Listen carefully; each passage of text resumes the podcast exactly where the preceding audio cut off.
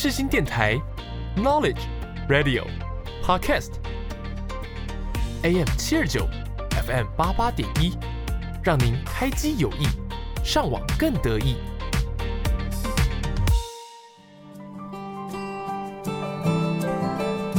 朋友问：社会心理学学什么？我们学了社会学，也学了心理学。朋友说。那就是社会学加上心理学嘛？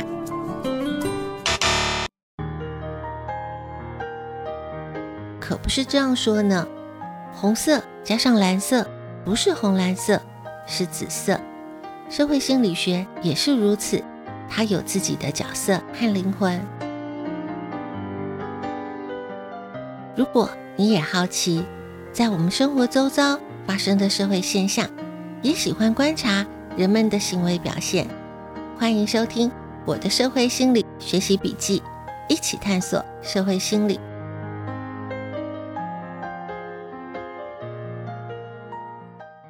是人们的行为造成社会现象，还是社会现象影响人们的行为？我认为社会心理学可以找到解答。欢迎收听我的社会心理学习笔记，一起探索社会心理。我是笔记主人周尔思。当你走进了大卖场，想要挑选对自己、对家人都健康的食物，一定会看一看商品的成分标签，好好的挑选比较。如果你看到两个相类似的产品，一个标示着百分之九十无糖，另外一个标示着含有百分之十的糖，你会选哪一个呢？研究发现，标示百分之九十无糖的食物会比标示百分之十有糖的食物会让消费者更有购买的欲望。虽然两个要表达的意思是相同的，但是不同的呈现方式就会影响消费者的想法。这就是框架效应在行销上面的应用。什么是框架效应？我们做的每个判断、接收的每个资讯，都不免会受到自己没有察觉到的框架主导着，包括了购买商品。投资的决定、商业的决策，框架都会影响我们的决定，而我们人生就是大大小小的决定所累积成的，所以框架会影响到我们人生的走向。如果我们可以了解框架带来的思考限制，就能够为我们的生命带来不同的改变。今天的节目主题，我们就来聊聊框架效应。每个字词都有个定义，有个说法。也都有它的来龙去脉。让我们开启社会心理小词典。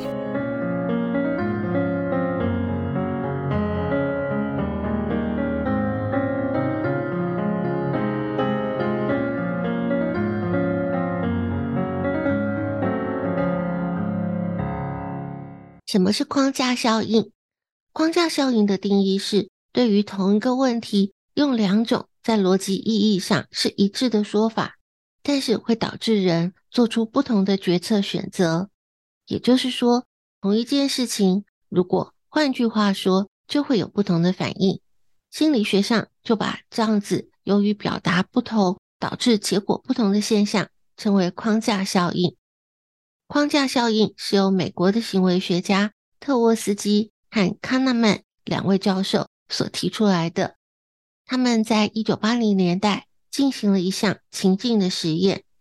这个实验是假设有某一种疾病即将要在美国爆发，估计会夺走六百个人的生命。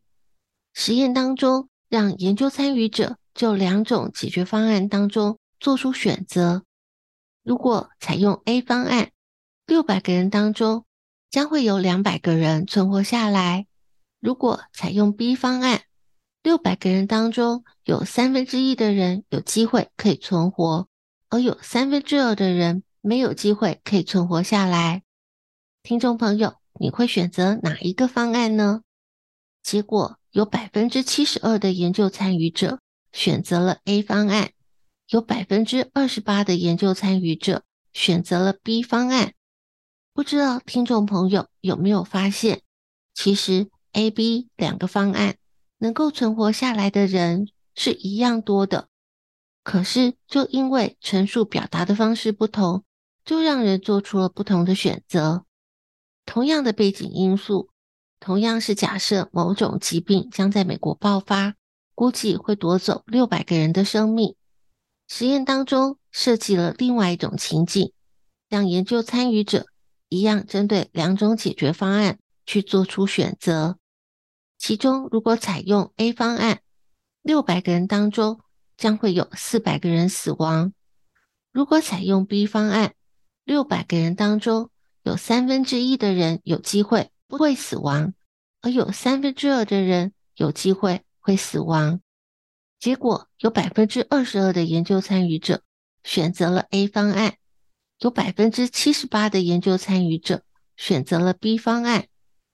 相信听众朋友这次一定都发现了，第二个实验的情境，方案的内容还是一样的，只是改变了陈述的方式而已。但是也因为陈述的方式改变了，让人的认知关注点发生了变化。在第一个情境当中，研究参与者关注的是生存；而在第二个情境当中，关注到了死亡。特沃斯基教授和康纳曼教授就把这个实验的结果称为框架效应。也因为在框架效应当中，人的决定会受到了资讯的呈现方式影响。客观的资讯如果用不同的描述方式呈现，就会影响人。出现不一样的决策判断，所以框架效应也有人称为框架偏见。框架效应常被应用在行销和管理上，所以不管是购买商品、投资理财，或者是在商业决策上面，都会应用到框架效应来达到商业的目的。那身为消费者的我们，有可能摆脱框架效应的影响吗？在下个段落。继续我们今天的主题：框架效应。科学实验、实战案例都是个小故事，一起打开《社会心理案例笔记》。框架效应常被应用在行销和管理上，所以不管是购买商品、投资理财，或者是商业决策，都会应用到框架效应来达到商业的目的。那我们身为消费者，有没有可能摆脱框架效应的影响？既然框架效应是换句话说，那我们也可以用转念的方式来摆脱框架效应的影响。也就是说，我们可以以其人之道还治其人之身。例如说，广告的文宣说产品有多好多好，有非常多正面的功能和效应，那我们也可以换句话说。换个角度来思考，就可能会发现产品负面的部分，就有机会可以避免框架效应的影响，可能也就会做出不同的消费决定。但是有个框架效应的行销模式，确实是会让消费者很难摆脱框架效应的影响，那就是先享受后付款的行销方式。先享受后付款，直接打中了消费者的心理，因为。消费者购买商品总是怕选错，能够先享用那就太好了。这样买错了也可以退，不怕损失。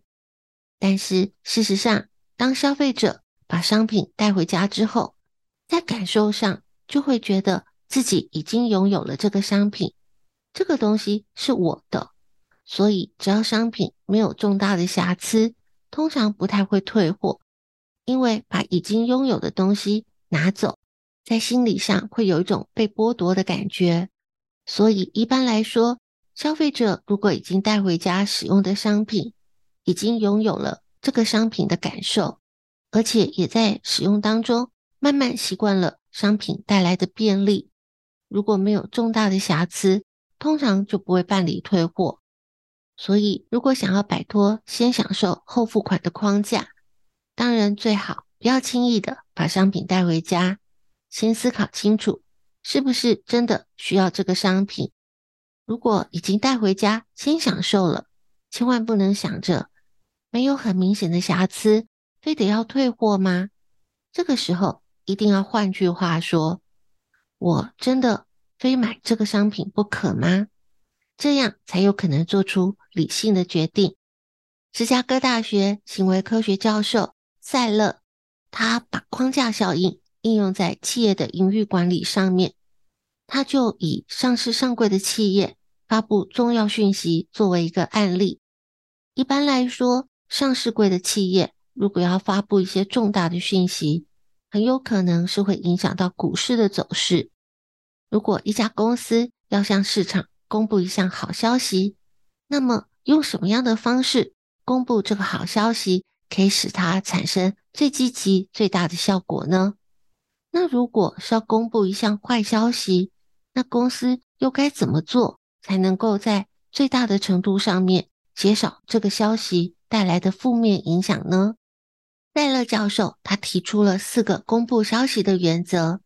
第一个原则是，如果你有几个好消息要发布，应该要把它们分开来发布。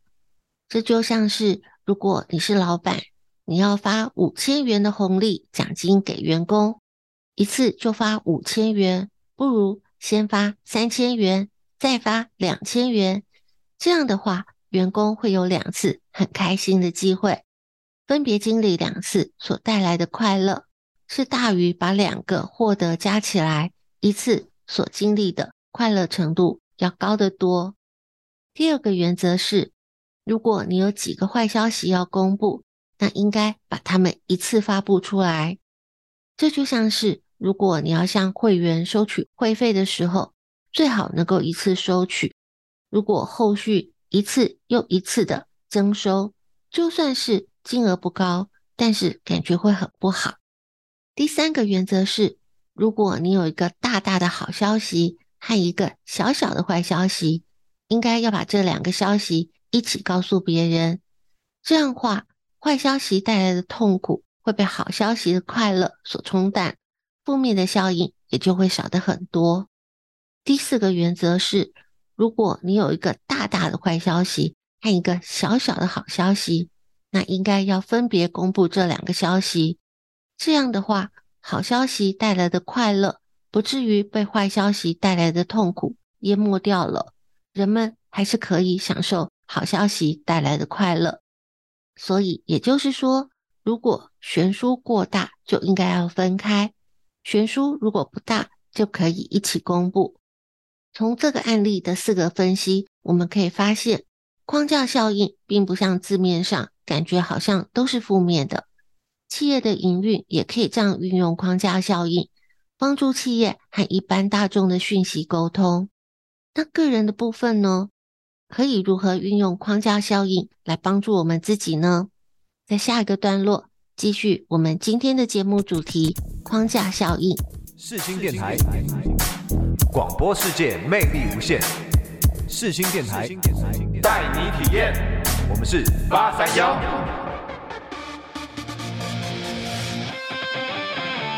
你现在收听的是世新广播电台，AM 七二九，FM 八八点一。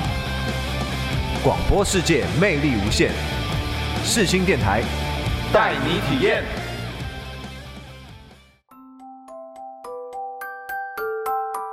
生命有限，知识无限，记录有限，感触无限。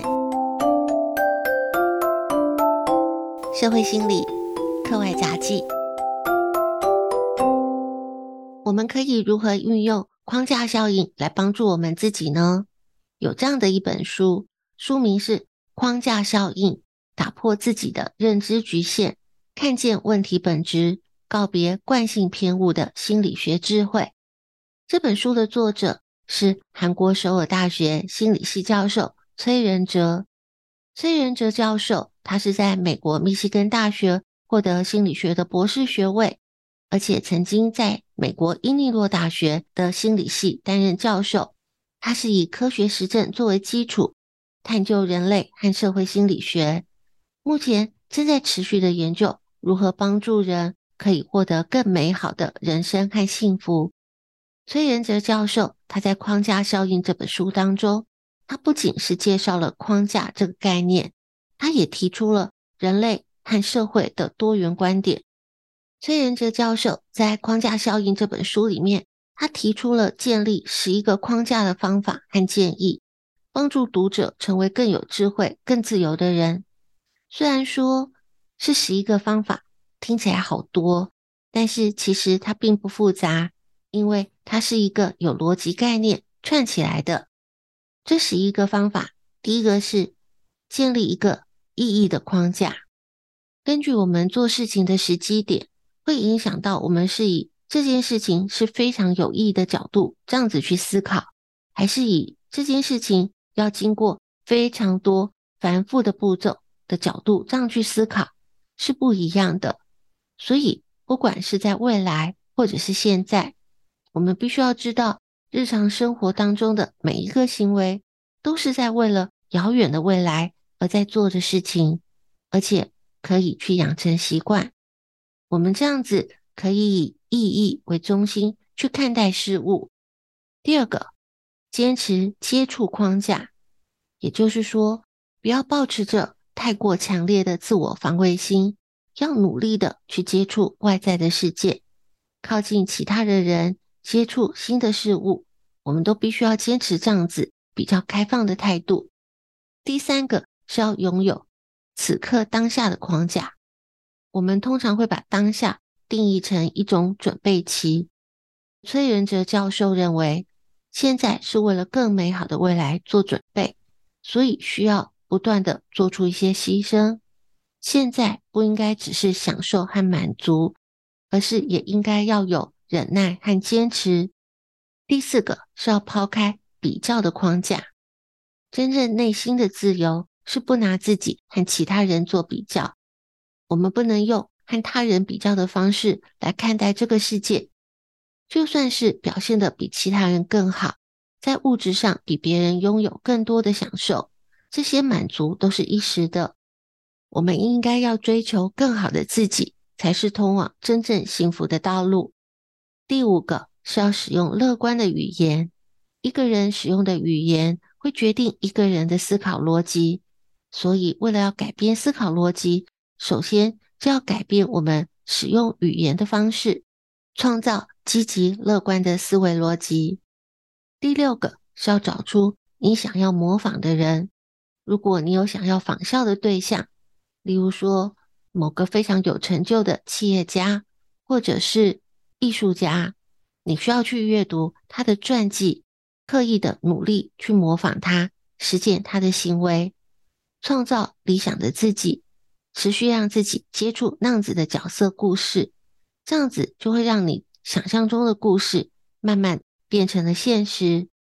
第七个是更换身边的物品，适当的选择安排身边的物品，能够超越单纯的居家设计，是一种更具智慧的心理设计。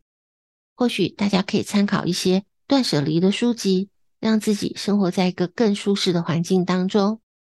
第八个是比起拥有框架，更应该要具备经验框架。作者认为，我们为了活出自在的人生，我们必须要为自己消费。但是，如果我们真的想要体验更高层次的幸福，就应该要尽量为他人消费。我们需要换个角度思考，明白为他人付钱，并不是单纯的礼尚往来，而是要让自己更快乐。就像是当我们买了好吃的食物，和家人或是和好朋友一起分享，看着大家吃得很开心，我们自己也会感觉到很有幸福感。第九是要具备和某个人在一起的框架。我们的生活最重要的不是在哪里，而是和谁在一起。建立一段好的亲密关系，就是幸福的人生指标，也是人生的目的。而这个某人可能是伴侣、配偶，也可以是知己好友。第十个是锻炼重复的框架。作者在这里提到了一段杜斯妥也夫斯基的话：“习惯能够让任何事情变得可能。”这就像是一万小时的定律。如果你要成为某个领域的专家，那就需要一万个小时的练习。但是练习不是单纯的重复，而是一种计划式的训练，需要为了某个特定的学习目标。精密的设计，因为作者认为，我们要改变框架，就必须要重塑框架，必须要在原有的思维成为习惯之前，不断的重新定义、重新形塑框架，就好像透过了规律的运动锻炼肌肉是一样的。第十一个是要减少人生的副词。作者认为，滥用副词是由于自信心不足、不安的人才会使用大量的修饰。为了要写出充满生命力的文章，我们就必须要减少不必要的副词，才能够简单明了的传达自己的意思。就像是贾伯斯每天早上会站在镜子前面问自己：“如果今天是我人生最后的一天，那今天预计要做的事情，真的是我想要做的事情吗？”这是为了要了解自己真正想要的事物是什么。才能够使我们的灵魂继续的活下去。这是一个建议，我想我们必须要花一点时间，慢慢的消化、体会和实践。毕竟框架是我们观看这个世界的窗口，也是心智筛选必要资讯的能力。不管我们是看待事情的观点、提问的方式、内心抱持的评价、标准和刻板印象，都属于框架的范畴。就像是我们心里面的中心思想原则，它不适合死板板的刻板印象。但是如果没有一个原则范畴，我们就很容易被几句话就牵着鼻子走，一个不小心还可能因此就扭曲了我们眼里的世界。所以框架效应确实值得我们花一点时间去了解。如果能够好好的运用它，那就更好了。节目的时间有限。知识无限，今天的节目内容是个抛砖引玉，还有很多相关的资料可以透过专题报道、研究文献、主题书刊，都能够帮助我们更进一步去了解。也欢迎在粉专分享你的笔记内容，透过知识的分享，我们一起成长。感谢听众朋友今天的收听，我们下次见。